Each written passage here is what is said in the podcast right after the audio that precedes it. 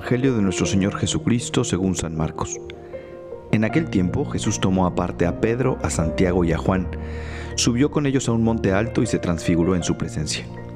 Sus vestiduras se pusieron esplendorosamente blancas, con una blancura que nadie puede lograr sobre la tierra. Después se les aparecieron Elías y Moisés, conversando con Jesús. Entonces Pedro le dijo a Jesús, Maestro, qué a gusto estamos aquí, hagamos tres tiendas, una para ti, otra para Moisés y otra para Elías. En realidad no sabía lo que decía porque estaban asustados. Se formó entonces una nube que los cubrió con su sombra y de esta nube salió una voz que decía, Este es mi Hijo amado, escúchenlo. En ese momento miraron alrededor y no vieron a nadie sino a Jesús que estaba solo con ellos. Cuando bajaban de la montaña Jesús les mandó que no contaran a nadie lo que habían visto, hasta que el Hijo del Hombre resucitara de entre los muertos.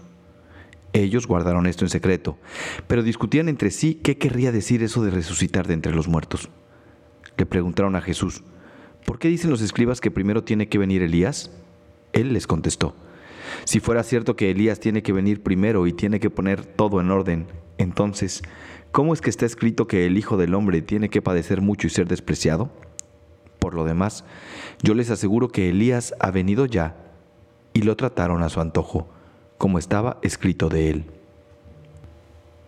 No sé si ustedes son conscientes, todos los que me escuchan, de que el Evangelio no es una historia pasada y tampoco es, el, y tampoco es la historia de una persona solamente. Es decir, no solamente es la, la historia de, de Jesús de Nazaret y de sus discípulos, sino que el Evangelio es la historia de muchas personas es la historia de todos los cristianos que hemos pisado este planeta Tierra.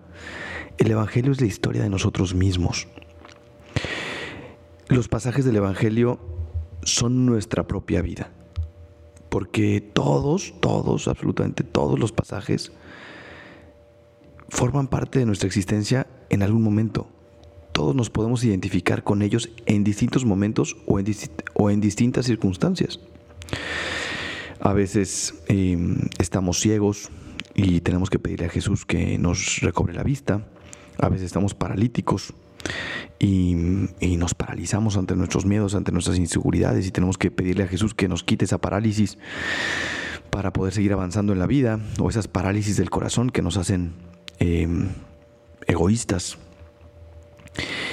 A veces eh, no tenemos la fuerza para para nosotros poder alcanzar nuestras propias metas y tenemos que esperar a que Jesús llegue y, nos dé esa, esa fuerza para, para, poder, para poder vivir, para poder avanzar con más eh, decisión hacia, hacia nuestros propios objetivos y hacia el cielo. A veces tenemos momentos de calvario y a veces tenemos momentos de gozo. A veces tenemos momentos de fiesta y a veces tenemos momentos de, que los demás nos critiquen. Y a veces tenemos también momentos de transfiguración, como precisamente este pasaje que acabamos de leer. Hoy tenemos este pasaje de la transfiguración en donde Jesús revela su divinidad a tres de sus apóstoles.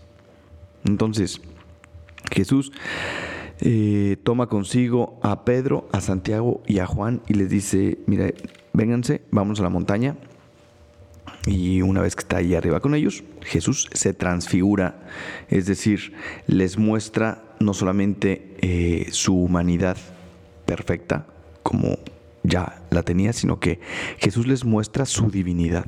Se transfigura, se hace ese hombre Dios delante de ellos. Tan es así que dice este pasaje del Evangelio que las vestiduras se pusieron esplendorosamente blancas, con una blancura que nadie puede lograr sobre la tierra. Y después de esa transfiguración, o sea, bueno, en el momento de la transfiguración también aparecieron junto con Jesús Elías y Moisés conversando con él. Em, entonces, pues ahí es curioso ver cómo Pedro en esa transfiguración, en ese momento tan especial, tan bonito, tan divino, Pedro dice, oye, Señor, estamos padrísimo aquí, vamos a hacer tres tiendas, vamos a hacer tres casas y vamos a quedarnos aquí. Una para ti, una para Moisés y otra para Elías. Em, ¿Por qué? Porque pues Pedro estaba ajustísimo, contentísimo, realizado, pleno, pues viendo a Jesús transfigurado, a Jesús Dios. Y vuelvo a lo mismo que decía al inicio de esta reflexión, creo que todos vivimos el Evangelio en nuestra propia vida. Todos, momentos, todos tenemos momentos difíciles y momentos fáciles. Todos tenemos momentos de, tristeza y momentos de gloria.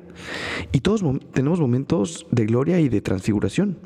Hay momentos en nuestra vida en los cuales vemos a Dios como muy evidente, muy cercano.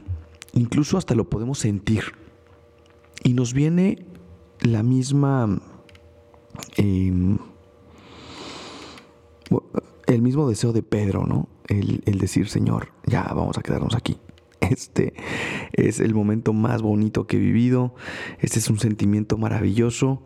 Quedémonos aquí, hagamos unas chozas, hagamos unas tiendas y, y quedémonos en este momento de la vida, en donde sentimos a Dios muy presente, en donde sentimos a Jesús muy evidente, en donde casi lo podemos tocar y lo podemos ver blanco, claro, con demasiada luz, que todo está ordenado en nuestra vida y en nuestro entorno. Ojalá que todos ustedes, al menos yo sí, eh, ojalá que todos ustedes hayan vivido en algún momento pues esa transfiguración, ¿no? A lo mejor cuando eran pequeños, cuando estaban más adolescentes, cuando estaban más jóvenes, alguna vez sintieron a Dios demasiado evidente, claro en sus vidas, blanco, puro, que nada les, les obstaculizaba, les estorbaba el, el, ver a Dios, el sentir a Dios. Y, y, es importante que hagamos esta reflexión porque pues a veces la vida tiene sus cruces y tiene sus momentos no tan fáciles y no tan, no tan transfiguraciones.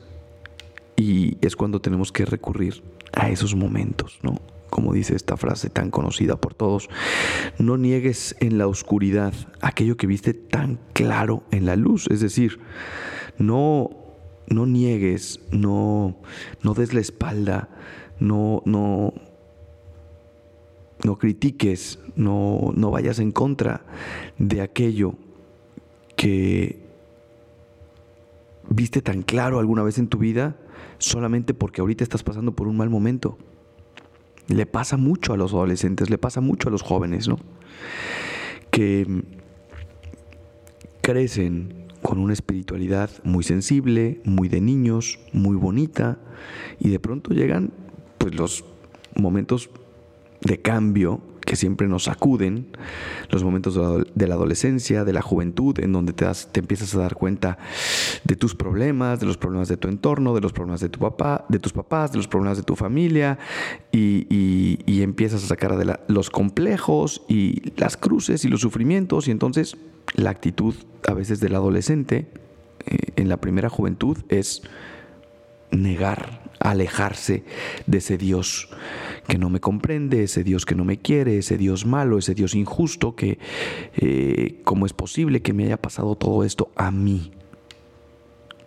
Cuando a lo mejor antes, pues yo no era consciente de todo ese mal y sentía a Dios muy, muy presente.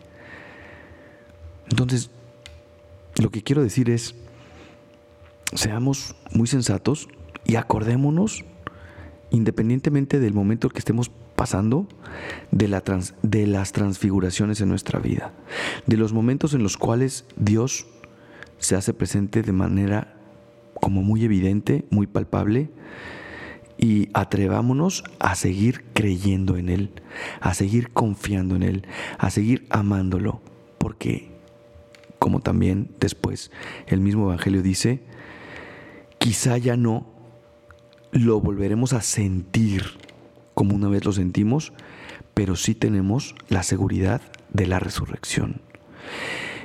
Y el hecho de que Jesús resucitó nos da toda la alegría, toda la esperanza y todas las certezas que necesitamos para seguir caminando en nuestra vida. Sea que tengamos recuerdos de, transfiguraciones en nuestra vida o no. Así que, pues este este día, en este pasaje del Evangelio, pues les invito a todos a que seamos muy sensatos y recordemos aquellos momentos en los que Dios se hizo muy evidente en nuestra vida y mm, sigamos caminando con confianza, a pesar de los pesares, a pesar de que estemos pasando por un mal momento, sabiendo que Jesús es fiel, que Él resucitó, que Él vive a nuestro lado y que Él nos va a dar y va a cumplir todo aquello que ha prometido en nuestra vida. Así que, pues, a vivir esto, a hacer vida el Evangelio, a hacer esta transfiguración parte de nuestra existencia para poder ser esos cristianos que caminan con esperanza hacia la vida eterna. Pues que Dios les bendiga mucho. Yo soy el Padre Gabriel Abascal. Ya saben que me pueden seguir en mis redes sociales como Padre Abascal, en Instagram como Pega Abascal y que si este podcast les sirve, lo compartan con sus familias y con sus amigos. Hasta la próxima.